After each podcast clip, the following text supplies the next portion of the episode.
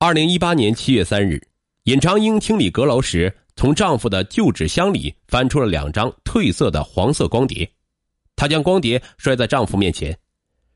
你口口声声说自己遭陷害，这是怎么回事？段有志脸上红一阵白一阵。好多年前，我是买过两张光碟，但但我从未嫖过娼啊。尹长英不再相信丈夫的任何解释。此后，尹长英有了心魔，她一遍遍的问丈夫：“你到底还有多少秘密瞒着我？”段有志几乎被逼疯了，动手打了尹长英。半路夫妻感情本就不牢固，频起冲突后，两人感情彻底破裂。这年十一月十五日，尹长英决绝与段有志办理了离婚手续，当天他就带着儿子搬走了，没向段有志要一分钱的补偿。得知这些后，卢锡菊却对女婿说：“离得好，没人和你们争房产了。以后啊，你爸最好别再婚，即便再找，要么找个没孩子的，要么找个带女儿的。”岳母频繁插手自己的家事，段钱渐生抵触之心。婚姻虽解体了，但桃色新闻的余波远未结束。段有志不仅生活在亲友和邻居的唾沫中。而且在单位也受排挤。二零一八年十二月初，公司以他人品不端为由，免除了段有志中层干部的职务。婚姻破碎，职场不如意，外界舆论及儿子儿媳的抵触，像一道道绳索扼住了他的脖子。段有志生无可恋。十二月十六日下午，儿子儿媳不在家，他一个人在家喝闷酒，喝到微醉时，他边哭边给儿子写遗书。然后从家中七楼纵身跳下，当场死亡。噩耗传来，段钱失魂落魄往家赶，见到的是父亲血肉模糊的冰凉遗体。父亲惨死，撕裂了他的心。段钱悲痛的整理父亲的遗物时，发现一封遗书：“儿子，你九岁时，你妈就离世了，爸爸一个人将你养大，背后的苦累和孤寂。”你难以想象，因太寂寞，我曾买过两张光碟，但从未有过嫖娼行为。活着太难了，死才是唯一的解脱。段钱在遗体前长跪不起。爸爸，对不起，儿子不应该像外人一样怀疑您，您的离世我有责任的。送别父亲，段钱的心结疯长。那个帖子到底是怎么出炉的？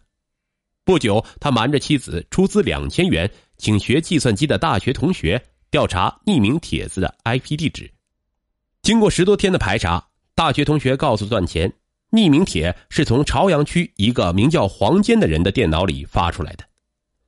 听到这个消息，段钱的大脑嗡的一响。黄坚是胡玲丽的表弟，这一切真的与妻子有关？二零一九年一月七日，段前找到黄坚，逼问道：“你为什么要发匿名帖陷害我爸？”黄坚颤声的说：“呃，是，是是姨妈和表姐让我发的。”段前是怒不可遏，回到家揪住妻子就是一顿暴打。胡玲丽害怕了，哭着交代自己的妈妈才是主谋。原来卢锡菊担心尹长英母子与女儿女婿争夺房产。处心积虑想将他们赶走。当年女儿与段钱恋爱时，卢锡菊不放心，悄悄去小区打听段有志的为人。有人说了一嘴，说看到段有志曾买过黄色光碟。当时卢锡菊没当一回事而今他决定在黄色光碟上做文章，编织莫须有的桃色新闻，拆散段有志的婚姻。卢锡菊将想法告知女儿，胡玲丽不同意，她劝说女儿。段有志名下的房产值七百万，你不将尹长英母子赶走，将来肯定与你们争夺房产。与其那时候麻烦，还不如现在狠点心。想到与尹长英母子的矛盾，胡玲丽答应了。他的表弟黄坚精通电脑，卢西菊便给了黄坚一千元，又让胡玲丽提供了段有志的几张照片，P.S. 了一张段有志的艳照，然后在小区论坛发匿名帖子。是岳母和妻子联手逼死了父亲。一月八日，段钱赶到岳母家讨说法，这时岳父不在家，卢锡菊正在搞卫生。段钱怒吼道：“你是阴招逼死我父亲，你太恶毒了！”见阴谋败露，卢锡菊开始撒泼，用恶毒的语言伤害女婿。想到长久以来岳母插手自己的家事，逼死父亲，积怨和仇恨在段钱心中爆燃。他从厨房抄起菜刀，对准岳母后背连砍五刀。卢锡菊倒在血泊中。从疯狂中清醒过来后，段前报警，经急救，卢锡菊保住了性命。但落下了五级伤残的后遗症。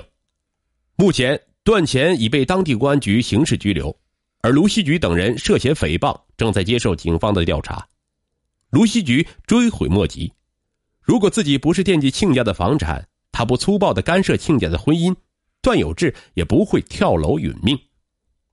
丈夫锒铛入狱，自己和妈妈还要接受调查，胡玲丽也生活在懊悔和悲痛中。原本幸福的家庭因惦记房产而分崩离析，令人感叹。房产对每个家庭而言都是一笔财富，在财富的诱惑下，如何去克服人性的弱点，坚守亲情，是本案引人深思的地方。另外，现代社会独生子女居多，作为家长要智慧的帮助孩子，更要处理好自己与亲家之间的关系。良好的亲家关系会让小夫妻感情更甜蜜。